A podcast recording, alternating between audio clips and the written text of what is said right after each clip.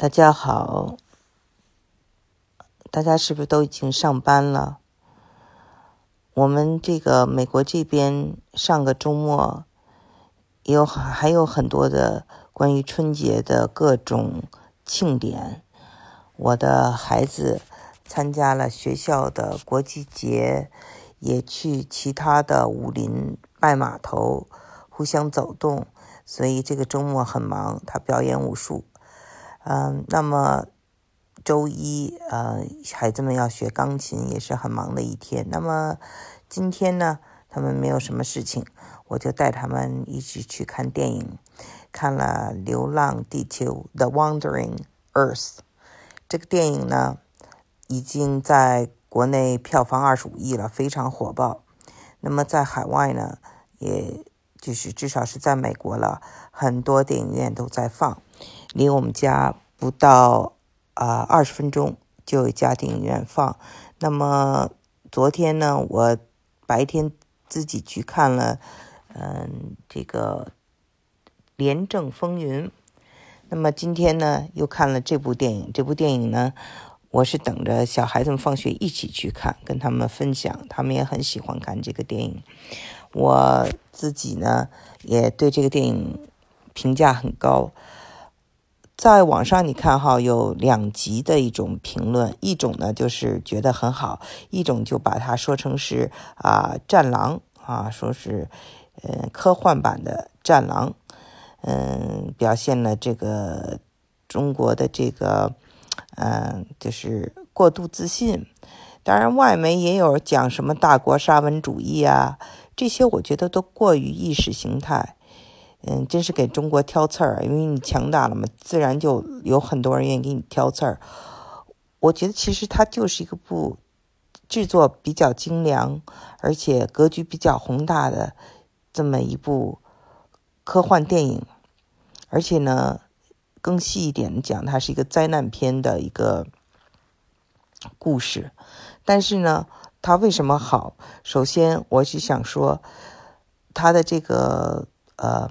特效，特效的景色很美的有两点，一个就是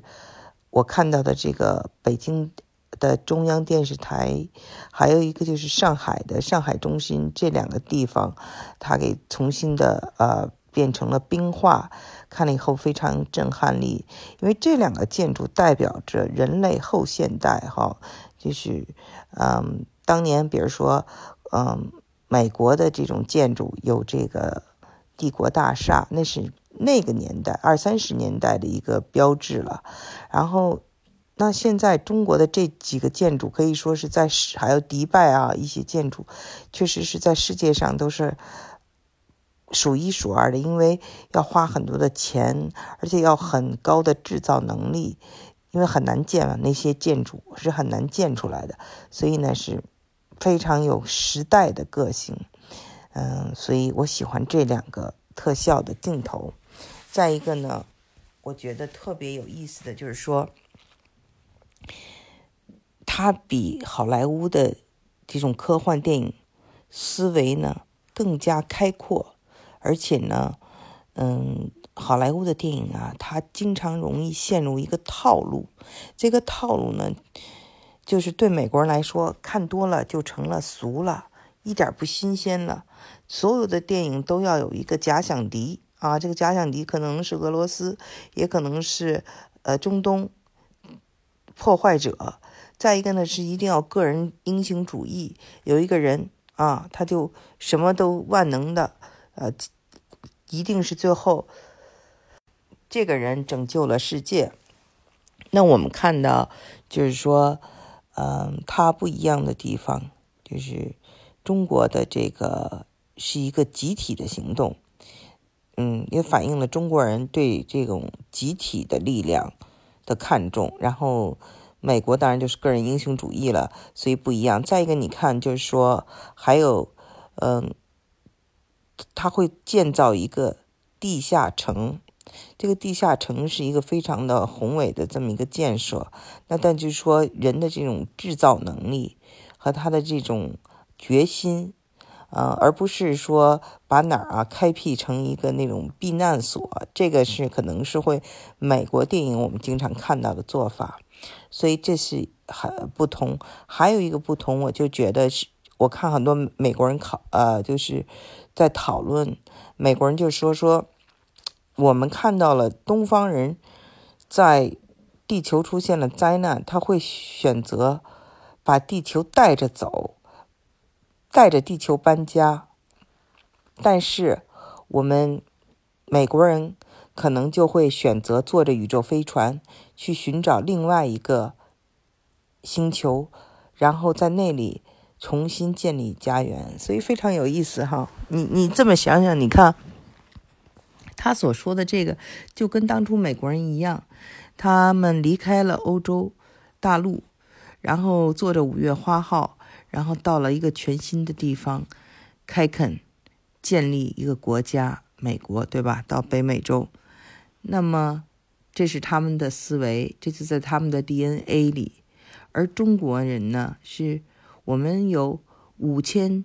多年的文明，我们太我们的这个文化的根和我们的家，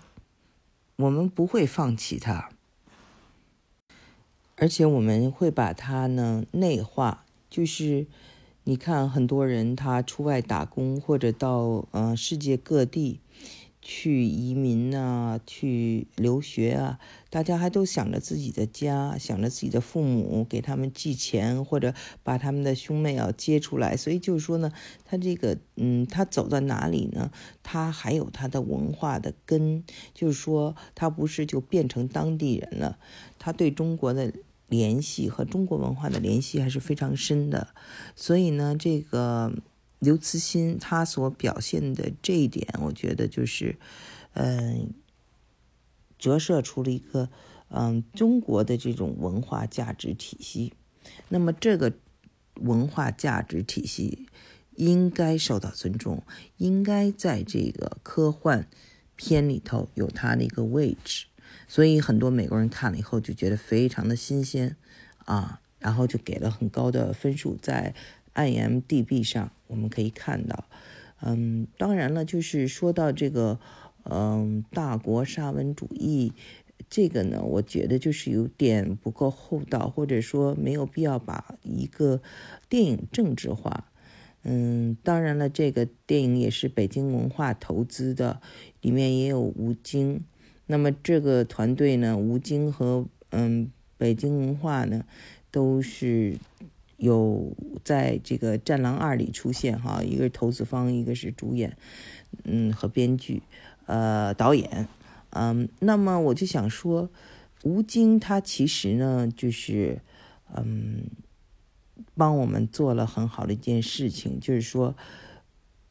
我们看西方的电影哈。嗯，尤其好莱坞的电影，亚洲的男性都是坏人，基本上，嗯，都是要么丑，要么坏，嗯，要么就是嗯有个侧脸就是陪衬性的。那么正面形象或者英雄形象太少了，都是用来给人家那些白人陪衬的。所以呢。我就觉得，像吴京、像李连杰这些，嗯，他们身上都有着北京爷们儿的这种霸气，嗯，这种霸气呢，其实就是一种文化自信，我非常欣赏。嗯，说来呢，就是我的小孩子嘛，嗯，他是在美国出生，后来我们我老大，然后我就带他回了这个中国，因为工作我们在嗯深圳、在上海、在苏州等地都生活过，后来到了一定岁数，我就一定要搬回北京，因为我想不想让他成为一个小男生，我是希望他有一种霸气。那么这种霸气具体。是什么？我认为就是一种文化的自信，就是对自己文化的这种自信。因为你会发现啊，人到了海外，有的人呢他自己都没有感受，但他生活的唯唯诺诺，嗯，挺惊吓的，挺老老实实的。因为毕竟在人的这个别人的这个呃土地上嘛，所以有点就是看着不是那么的斩活。北京人说，嗯，但是呢，他们可能自己都不没有这个感觉了，就是不是那么顶天立地的了。但是你看，一个可能美国人可能是一个售货员，或者是一个就是建筑工人，他可能说话都很有底气。那这边可能他是个博士生，他都有一种不自信。呃，我觉得这个东西呢，嗯，就是我们在这个吴京身上能看到，他是在哪里都有这种自信，都有这种霸气。这个真的是呃，我觉得嗯很好的一个文化底蕴。嗯，他。所代表的这个呃亚洲或者说中国的男子，给我们的也是一个非常的这种清新的一个风，一个清新的一个感受，就是说这个人是啊有担当的，这个人是有有个性的，他不是随便的一个那。好多亚洲人里群里的一个，所以呢，我觉得这对呃平衡整个的这个世界电影里华人或者是华裔男性的这种形象起着至关重要的作用，所以我一定要给这个电影点赞。嗯，而且呢，我也希望大家呢都有机会去看。我还希望大家有机会可以跟我呢讨论，跟我留言，我们可以进一步探讨。今天呢，是因为啊，我回来以后觉得要把这些话呢分享给大家，所以呢，就做了我的第一轮的叫做抛砖引玉吧。